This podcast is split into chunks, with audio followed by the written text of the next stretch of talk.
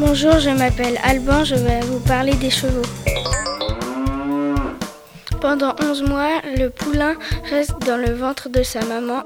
Une heure après sa naissance, il doit savoir marcher. Jusqu'à deux mois, le poulain reste sous haute surveillance. C'est-à-dire, il reste auprès de sa maman.